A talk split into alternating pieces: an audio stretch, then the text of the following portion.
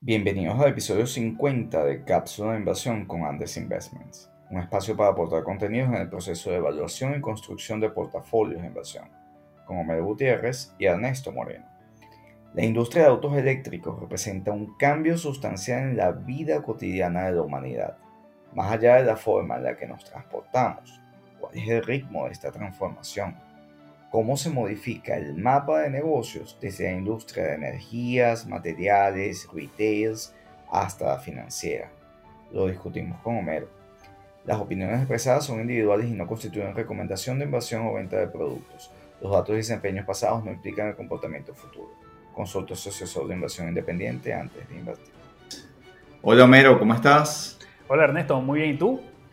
Muy bien, listos para nuestro episodio 50 un tema especial, un sector de grandes cambios en la vida cotidiana y de muchas oportunidades de inversión, ¿no? Sí, los autos eléctricos y autos autónomos, que al final todo, casi todos los autos eléctricos van a tener un alto grado de autonomía, ¿no? Así es. Y, que cambian muchos sectores transversales en la economía y la forma de hacer las cosas.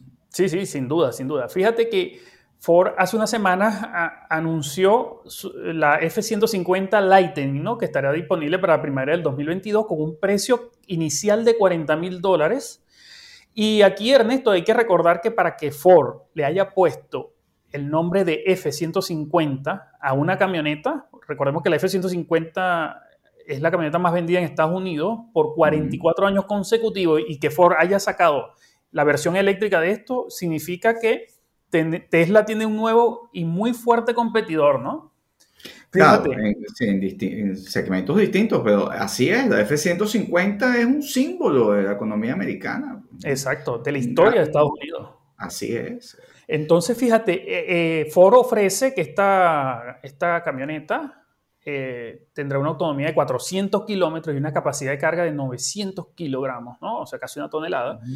Este, y también en ese evento, la compañía de más de 100 años que tiene Ford también lanzó el Mustang eléctrico y una van de carga eh, que es muy popular en Europa, también eléctrica. Entonces, estamos viendo que Tesla, que abrió el juego, que es el líder, de hecho sigue siendo el líder indiscutible o hasta hoy, actualmente de, de los autos eléctricos, ya está enfrentando la competencia de las grandes eh, fabricantes tradicionales de, autos, ¿no? Está Ford, está General Motors, que viene calladamente desarrollando baterías, que básicamente es el núcleo de cualquier auto eléctrico, pero también ha desarrollado celdas de combustible eh, de hidrógeno, ¿no? Recordemos el, el, trato aquel que tenía General Motors con Nicola, básicamente lo que buscaba era tratar de monetizar todas esas inversiones que había venido realizando General Motors en esta tecnología de baterías eléctricas y de celdas de combustible, ¿no?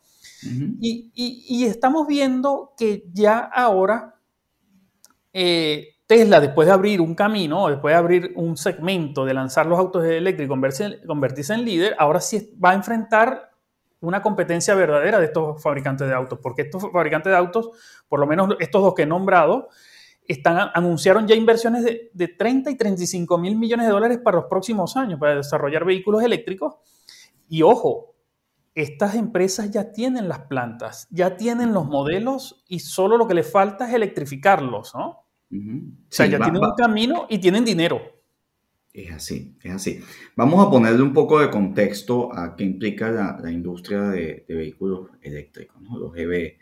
Eh, vamos a combinar aquí estadísticas con los híbridos, Homero. Entonces, fíjate, ya hay más de 3 millones de autos vendidos en el último año, en el 2020, a nivel global, de los cuales en Estados Unidos eh, la estimación, eh, de acuerdo a EV Volumes, es de 328 mil coches o autos eléctricos vendidos solo en Estados Unidos.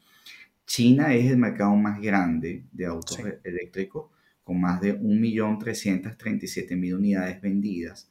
Alemania pasó al segundo lugar, desplazando a Estados Unidos eh, en el 2020, con casi 400.000 vehículos eléctricos vendidos. Francia, 194.000, 181.000 en Reino Unido, 108.000 en Noruega, Homero. Eh, Suecia, 96.000 autos. Es decir, las economías eh, europeas, en digamos sobre todo en las, las más desarrolladas en la zona norte, son los, digamos, los mercados donde la transición al auto eléctrico se ha hecho más alto. Y esto está motivado por la regulación del CO2 o el costo de emisión de CO2, que es una ley eh, dentro del protocolo de Kioto eh, y el Acuerdo de París eh, que regula y que busca pues, proteger el cambio climático que se está dando y, y hacia las metas hacia 2030 y 2050, reduciendo la emisión de CO2. Y esto es la aplicación de un impuesto. Y, y, aquí lo que vamos a separar es, bueno, los autos eléctricos son una realidad por, número uno, hay un incentivo legal climático eh, y que tiene un costo, que es por las emisiones de CO2, pues vas a pagar. Eso en Estados Unidos no está implementado. Europa, con una mayor velocidad, pues está implementando esto. Número uno, esta es una razón de crecimiento para el mercado eh, de EV. Número dos, pues es sencillamente el costo de producción. Y el costo de producción, el desarrollo de una nueva tecnología como son las baterías, eh, que tiene el incentivo de los, temas de cambio climático, los impuestos por esa externalidad negativa que genera la contaminación de los vehículos fósiles, este, incentiva la aplicación de, de, estos, de, los autos eléctricos, pero es que hay un desarrollo con esas baterías y eso es lo fundamental que amplía el, el, rango o la carrera que hay por la ampliación en el rango de autonomía del vehículo eléctrico y también porque el costo eh, eh, del auto es, decreciente. Incluso estimaciones de, algunos analistas y gran discusión en el mercado es que un coche, un auto eléctrico es más barato que un, ah, que un, que un auto eh, fósil. Ya para el 2022 tenemos ese cruce a la vuelta de la esquina. Sí, Ernesto. Sí, aquí retomando un poco lo, de, lo del alcance, ¿no? Aquí vamos a, nombrar algunas compañías. Eh, en, materia de autonomía, de, alcance de los vehículos eléctricos, Tesla no tiene competidor, básicamente. El único competidor, el único de los autos eléctricos que sobrepasa las 300 millas de autonomía, de, alcance, es el Ford Mustang, ¿no? Este que, acabo de comentar. Pero también está, hay un Chevrolet Bolt que ya llega a las 260 millas eh, con una sola carga. Y está la muy esperada F-150 que se pondría a la par del modelo S de, Tesla con 400 millas de, alcance. Entonces estamos viendo que ya cada vez más compañías están logrando que sus autos eléctricos tengan un alcance similar al de Tesla, ¿no? Y esto es básicamente... es la tecnología de la batería, Homero. Y, vamos, vamos, a, explicarla, o sea, cómo se ha dado la evolución de la tecnología de la batería. Bueno, hemos pasado de una batería que, eh, eh, o sea, de una batería que ya está incorporada, de unas celdas, eh, de, unas celdas de batería, que fue la primera evolución de la manufactura de los autos eléctricos, a una batería de, de celdas en módulo, a una batería de, de celdas que están empacadas y que ahora van en la parte de abajo del vehículo. Correcto. En la medida en que la acumulación ha sido más eficiente y el rendimiento eh, eh, desde el punto de vista de kilovatio hora eh, y la reducción del, del, costo kilovatio hora de esas baterías, que es lo que incrementa el rango del vehículo, eso ha hecho que el auto sea más eficiente y sea más barato. Entonces, al final, un vehículo como esto, en el caso de Tesla que tú ilustras, eh, que ya tiene una placa, o sea, la incorporación de la batería eh, que tiene un desarrollo eh, mayor, un avance tecnológico mayor en términos de rendimiento kilovatio hora, un costo menor, un peso menor, una autonomía mayor, una menor cantidad de piezas dentro del vehículo, y un mantenimiento más bajo hace que el valor residual de ese vehículo sea eh, eh, mucho más alto a lo largo sí, del tiempo. Eh, eso es lo que hace desde el punto de vista operativo que en este momento el desarrollo y rendimiento del vehículo, independientemente del precio que se venda, el desarrollo y rendimiento del vehículo en el caso de Tesla aparentemente es superior en, eso, en esas condiciones desde el punto de vista operativo. Eso es discutible, ¿no? En general, eh, a, quien le guste. ¿Qué es lo que ha implicado esto? Bueno, ha habido una reducción en la densidad volumétrica de la batería.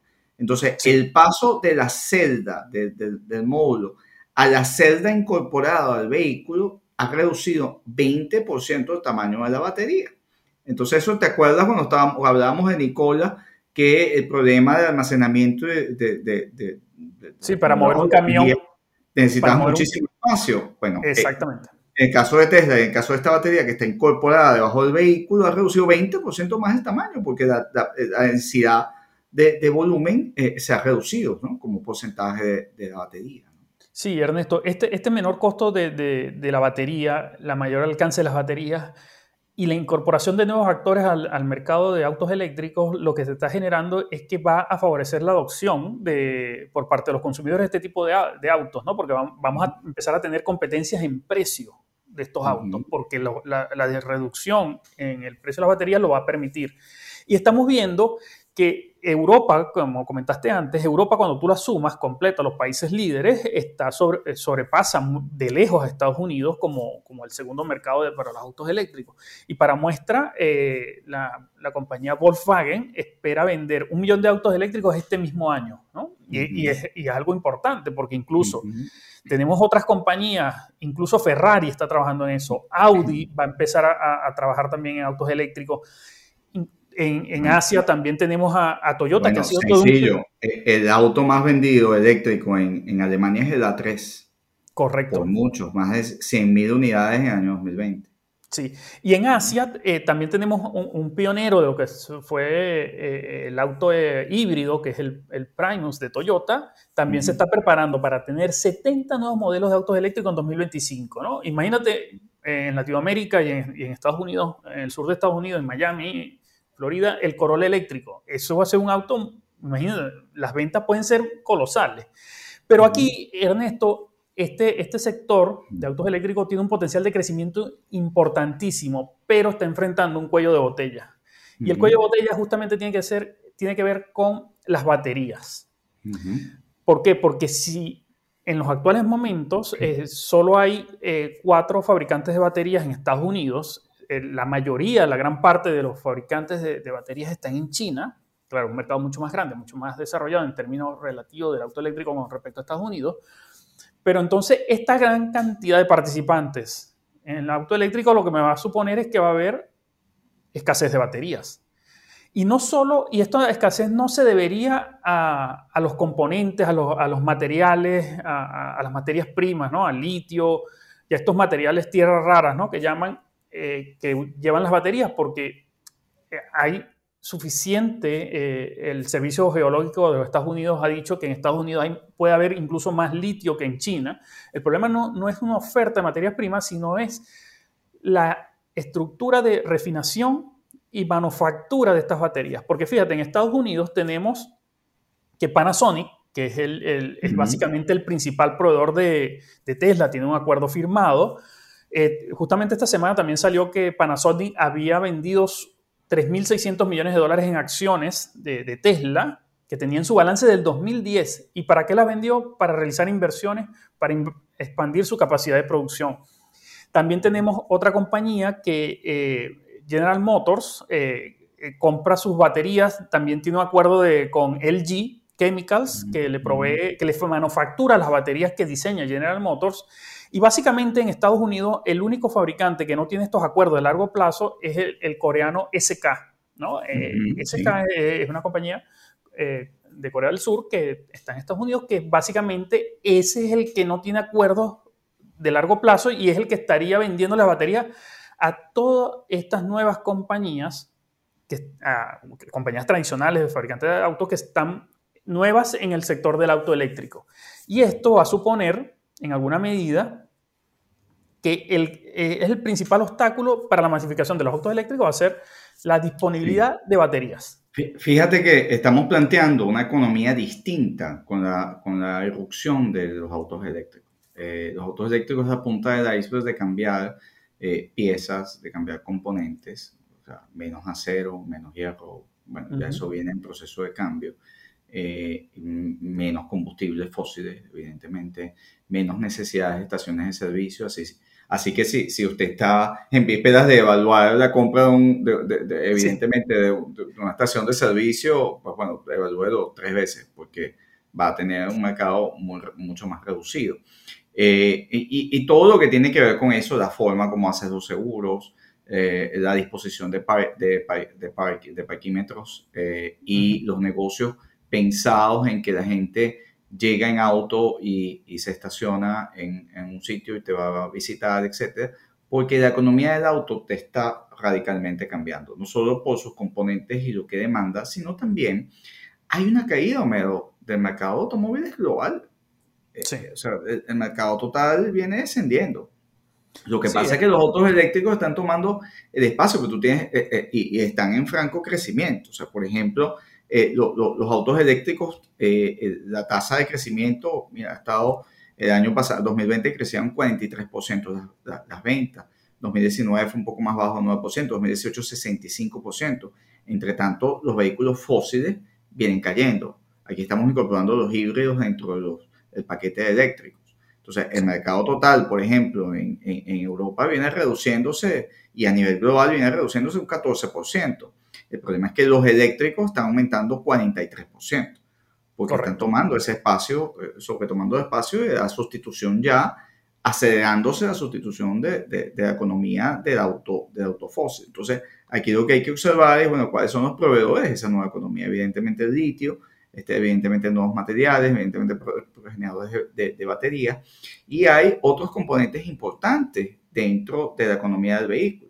Por ejemplo, si vamos a tener un vehículo con menos necesidades de mantenimiento, porque necesita menos piezas, eh, eh, entonces, eh, bueno, pues esos desarrolladores de piezas, esos retailers que dependen de talleres y mantenimiento, la forma de hacer seguros para autos te cambia. Y fíjate que eh, eh, evaluando en el espectro de, de, mercado asegurador, si tú tienes unos, eh, unos semiconductores mucho más inteligentes, capaces de conducir tu vehículo, porque llegues al punto de, a nivel 5 de autonomía de vehículo, que por cierto, en China, en Shenzhen, incluso algunos en Shanghai, hay servicios de taxi absolutamente autónomos, sin conductor esto tiene tiempo. Sí. Lo que pasa es que quizás en esta parte del mundo eh, es menos visible. Así como vemos, tiene ya bastante tiempo recorrido y millas acumuladas eh, con su programa, ya va para sobre tres años. Eh, tiene Vemo su programa en Arizona de autos absolutamente autónomos. Y hay un nivel importante de autonomía de los Tesla hoy día, que es el que se presume es el auto, es la tecnología más avanzada para conquistar la autonomía. Entonces, ¿qué ocurre cuando ya tú tienes autonomía del vehículo? Eh, bueno, los propios semiconductores conocen el manejo, el estilo de manejo y pueden prever muy bien qué cosa, la probabilidad de, siniestro y de choque. Entonces, el autoaseguro que parta de las mismas compañías fabricantes de un vehículo que tenga tal nivel de autonomía, pues es directa. Incluso eh, eh, yo me atrevo y, y, hay otros analistas que lo han hecho en el caso de Tesla, en el tema del seguro, tiene una dimensión de negocio allí eh, importante, donde pueden facturar. Exacto. Aquí, aquí básicamente, Ernesto, lo que se está viendo con, esto que, con esto que tú comentas es que cada persona va a pagar un seguro distinto de acuerdo a su, a su estilo de manejo que el auto propiamente recoge y, tendría como una base de datos que iría directamente a la compañía de seguro y las compañías de seguro te, cotizarían en base a esos datos que el auto envía. Y entonces, si tú eres un, conductor tranquilo que no comete infracciones, que no sobrepasa los límites de velocidad, muy probablemente la póliza de seguro que vas a, contratar va a ser muy, pero muy, pero muy barata, ¿no? Aquí, ah, eh, eh, en el caso de que manejes el vehículo e incluso en el caso de que también tengas vehículo, porque ¿qué te va a ocurrir? Si tú masificas los servicios de eh, Car to Go, o sea, que usas, eh, consumes un auto, consumes un auto en función on demand, en función de tu necesidad y no tienes que tener la propiedad del auto porque es muy, se masifica el acceso. ¿Y cuánto va a representar de los autos nuevos, los autos eléctricos de aquí al 2030? Cerca del 100%. Es decir, no debería haber autos ya a combustible fósil nuevos de aquí al 2030. Sí, muchas de estas compañías que, que, te he nombrado, muchas de ellas, eh, de las fabricantes tradicionales, ya le están poniendo fecha de caducidad al auto de combustión interna. Incluso también hay otro conjunto de nuevas empresas al estilo de Tesla, ¿no? Que tenemos NIO, que en China, que muchos la denominan el Tesla chino. También hay otras compañías como Lucid en Estados Unidos que está proponiendo un carro que tendría una autonomía de 500 millas, ¿no? En su modelo más grande pero Ernesto, eh, volviendo al, a, Tesla, ¿no? O sea, Tesla, aquí yo creo que es importante señalar que Tesla no es un fabricante de autos. Tesla desarrolló la tecnología de las baterías y de los acumuladores de energía. Y aquí hay que hacer una diferencia, ¿no? Porque estamos comparando que ahora los automakers tradicionales se van a convertir en automakers eléctricos, que van a competir con nuevas empresas como estas que están surgiendo, pero Tesla tiene yo la veo en una posición distinta. Tesla es una empresa de energía, como ellos mismos lo declaran en su, en su, en su negocio, ¿no? Ellos mismos se, se ven a sí mismos como una empresa de energía integrada verticalmente. Y eso te lleva a que tú no puedes ver Tesla solo viendo el número de autos que vende.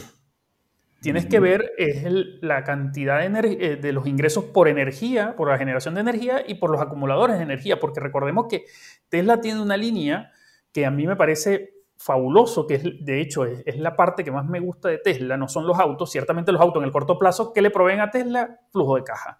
Pero la tecnología del futuro de Tesla tiene que ver con los, con, con los megapack, ¿no? que son esas grandes unidades de, de, energía eléctrica, de acumulación de, de, energía eléctrica que irían al lado de las granjas eólicas, al lado de las granjas solares, al lado de las hidroeléctricas, que permitirían suministrar energía a cualquier centro urbano, incluso rural, ¿no? alimentado con el sol. Con el, y, yo y, yo creo que ese es el negocio de Tesla, porque Tesla al final, tengámoslo claro, es circunstancialmente un fabricante de autos eléctricos, pero yo creo que el núcleo, eh, Tesla se va a convertir en, una empresa de energía, será el, el ExxonMobil de la, de la energía renovable, ¿no? Es lo que yo veo que, y ese es el valor que yo le veo a Tesla. Sí, esto está en línea, esto lo dijimos hace más de un año, Mero, justamente cuando en nuestra cápsula, episodio número 5, pues evaluamos el modelo de negocio de Tesla y lo hablamos que era el Apple del sector de energía. Eh, ¿Por qué? Porque los autos eléctricos están abriendo o simplemente aceleran un cambio, que es la forma en la cual eh, tú te vas a, vas a usar el transporte. ¿Qué te está ocurriendo acá? Bueno, te está llegando eh, un auto eléctrico que va a ser más eficiente, más económico, eh, desde el punto de vista de eficiencia y de costos, que un vehículo de combustible. Y eso está a la vuelta de meses. Eh, número uno. Número dos, el auto se va a manejar solo. Sí. No necesitas, o sea, no necesitas conducir y, gastarte conduciendo. de hecho, Ernesto, de hecho, no necesitas propiedad del vehículo porque on demand, desde el teléfono, vas a estar conectado para requerirlo donde quieras.